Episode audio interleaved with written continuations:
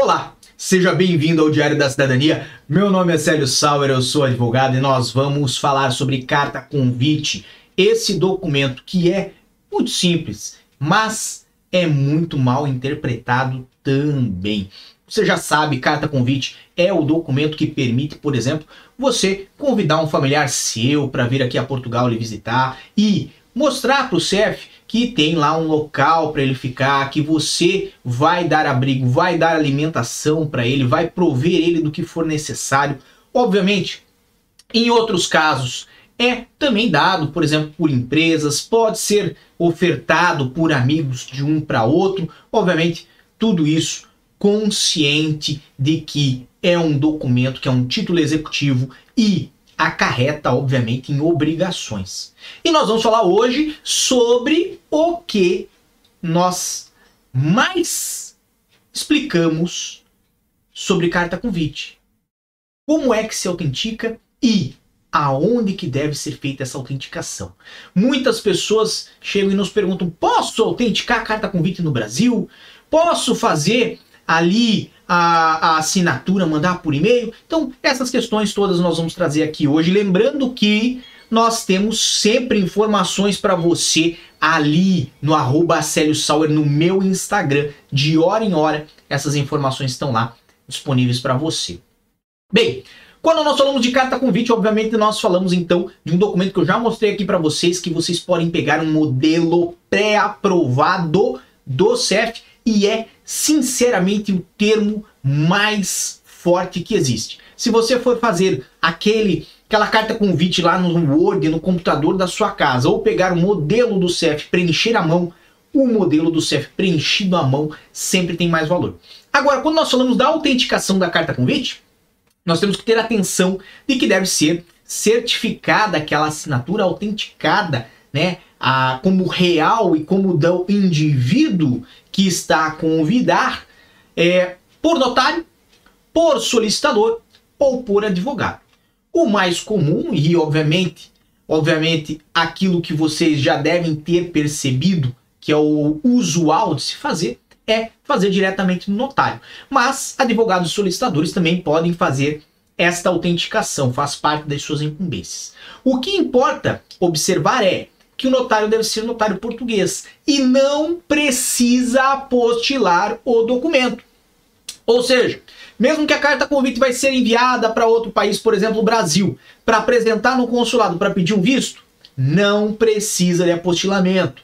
Mesmo que o indivíduo que vai ter a carta convite é de outra nacionalidade, vamos dizer, um cidadão angolano, e vai vir para Portugal apresentar ela, não precisa de apostilamento. Por quê? Porque a carta convite sempre vai ser apresentada para um órgão português, seja o consulado, seja o CEF na imigração. Então é muito importante ter ciência de que apenas a autenticação do notário, do advogado, do solicitador já é o suficiente, tá bem? Ah, mas e se eu quiser fazer uma carta convite no Brasil? Porque tem um meu vizinho que ele é cidadão português e ele vive aqui do lado da gente no Brasil, ele vai fazer uma carta convite e eu vou autenticar no cartório no Brasil. Posso fazer?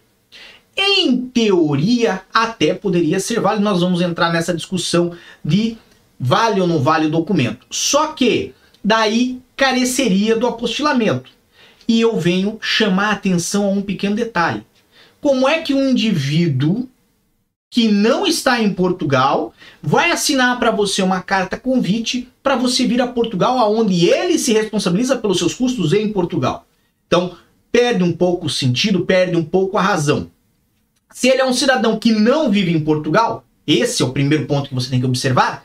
Por exemplo, seu vizinho, que eu falei agora há pouco, não tem como ele fazer uma carta convite, mesmo que seja cidadão português, porque a carta convite necessita que a pessoa que convida os outros esteja em Portugal, tenha moradia habitual em Portugal, tenha condições financeiras em Portugal, inclusive até trabalho em Portugal pode ser solicitado a se comprovar, certo? Quando nós falamos de carta convite, por exemplo, para vistos e etc e tal, óbvio, pede-se inclusive aí comprovante dos rendimentos que a pessoa que está a convidar tem.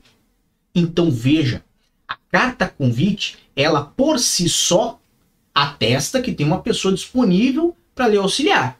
Mas não é o único documento que deve se fazer presente para mostrar que existe essas condições. Você obviamente tem que comprovar que a pessoa tem morada habitual, que a pessoa tem condições de lhe receber e que a pessoa vive em Portugal. Se no caso a pessoa está no Brasil com você e ela vai vir antes para Portugal do que você, aconselho mesmo a que ela venha para Portugal, faça aqui a autenticação da carta convite e mande para você no Brasil ou num outro país onde você viver. Por quê? Olhe comigo. Se esse documento vai ser recebido na imigração, não é muito mais simples para a imigração receber um documento já autenticado no modelo português e ter a certeza de que a pessoa que fez a carta convite está aqui em Portugal, do que uma pessoa que, mesmo que vive em Portugal, ter autenticado esse documento enquanto estava no estrangeiro, e aí você ter que explicar para a imigração que esse indivíduo voltou já para Portugal e que está aqui em Portugal. Perceba, isto gera um pouco mais de confusão e talvez pode fazer com que você fique lá naquela salinha à espera por horas para que o CEF ou para que a imigração confirme esses dados e confirme que o indivíduo que deu a carta convite está em Portugal. Então, não vista a calça pela cabeça, faça as coisas da forma certa e elas têm uma razão para serem, uh, para ser determinado que ocorra dessa maneira, justamente para que você tenha uma entrada mais suave em Portugal ou um processamento mais suave do seu visto no estrangeiro. É muito importante que você tenha atenção de que a carta convite, muito embora seja um pedaço de papel, muito embora seja um documento simples que você pode preencher à mão, ele tem certas formalidades e requer o acompanhamento de certos documentos justamente para que tudo fique claro e evidente para quem vai avaliar o documento. Não crie dúvidas para o CEF ou para o consulado sobre o documento que você está colocando para garantir a sua entrada ou aprovação do seu visto. Por isso, carta convite sempre autenticada em Portugal, em notário, advogado ou solicitador. E enviada no original para quem for utilizar depois, se mesmo que seja no estrangeiro, né, lá para o visto ou então for utilizar para vir a Portugal. Tá bem? Essa era a nossa informação de hoje. Lembrando que nós amanhã temos Clube do Passaporte com um assunto inédito para vocês. Não percam a oportunidade. E nós logo mais vamos ter vídeos lá no meu canal secundário, no canal Célio Sauer. Acompanhe, porque nós vamos falar sobre Portugal em crise. Eu vou colocar o link aqui embaixo para vocês na descrição. Um grande abraço a todos, muita força e boa sorte. E tchau.